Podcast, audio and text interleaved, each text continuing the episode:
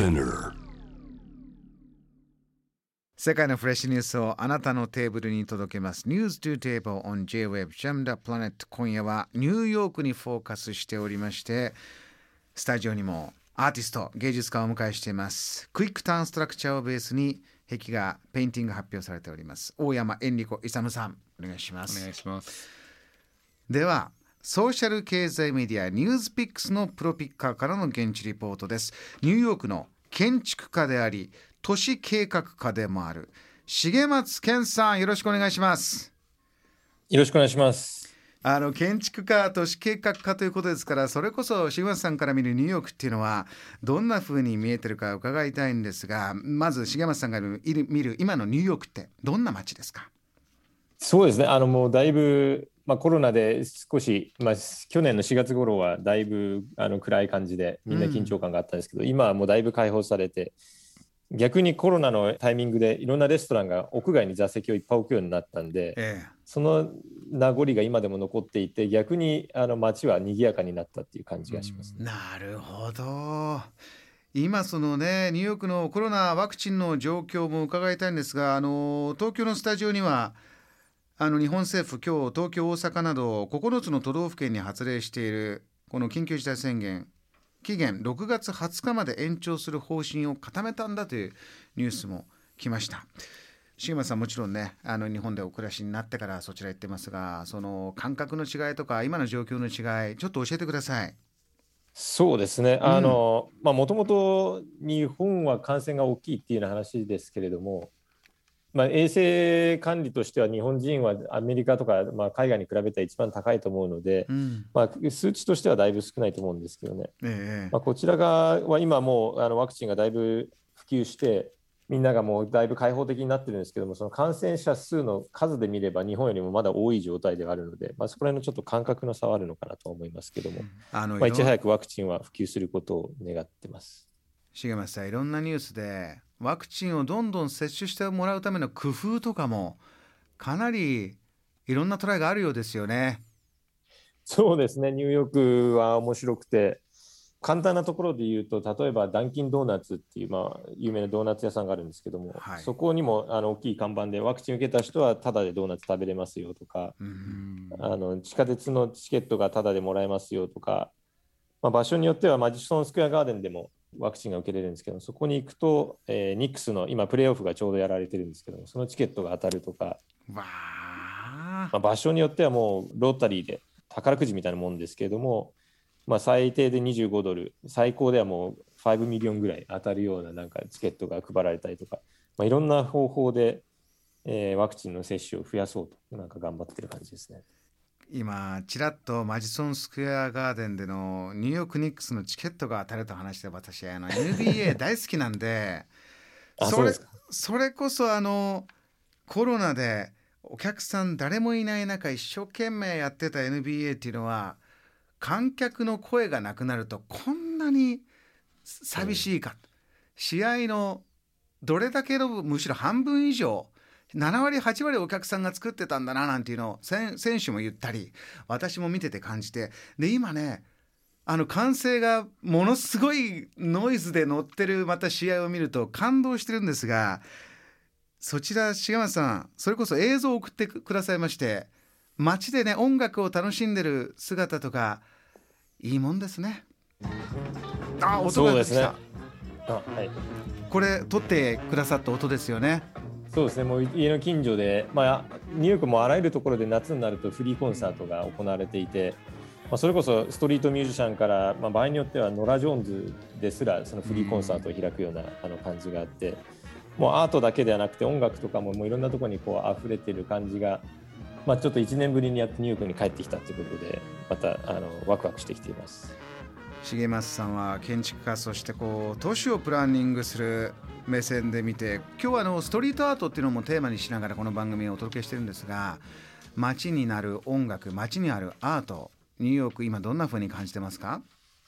そうですね。まあアートに対するなんかボーダーっていうのは日本に比べて低い感じがしていて、うん、もういろんなところでギャラリーオープンが行われていたりもう本当にあの分かってる人から普通にフラットと立ち寄る人までこう身近にこう触れ合える感じがあるのでまあ、そこがいい刺激だなと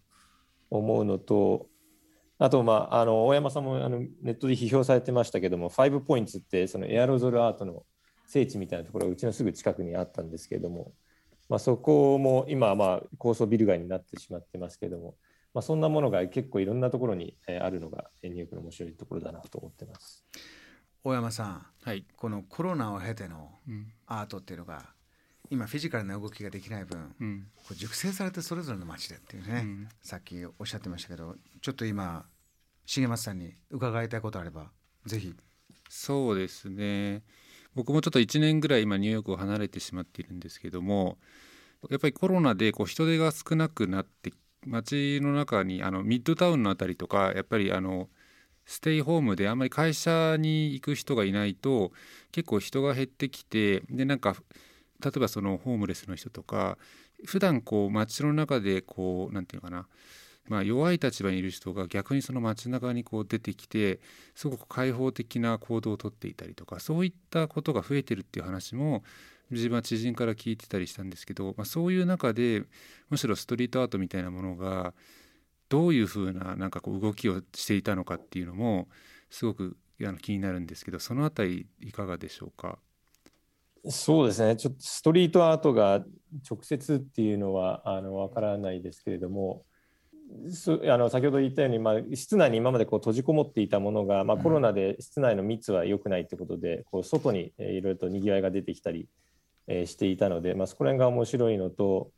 まあ、歩道とかも車を少し止めて人がこう歩けるような状態にしようというような、え動きがあった時にそのストリート自体もこうキャンパスにそこアート的に、えみんなでペイントしてただ単にこう歩道として使うんではなくてなんかこうアート性を持たせてそこら辺をやっていこうっていう動きがあったりいろいろとあの屋外にそういったものがこう見えるように出てきるっていうのが面白かったですね。そうなんですね。重松さんそのニューヨークがこっから面白くなっていくなという動き他にも注目しているポイントあれば教えてください。そうですね。あのニューヨークはこう川で、まあ、島みたいになってるんで、マンハッタンは、その周りは川にあの囲まれてるんですけども、そのウォーターフロントにまあいろんな動きが今あって、まあ、一つは、えー、プラスプールという、まあ、ちょっとプラスの形ですね、十字架みたいな形をしているプールがあの今後作られるっていう計画、まあ、これ10年以上前から言われていたんですけども、うん、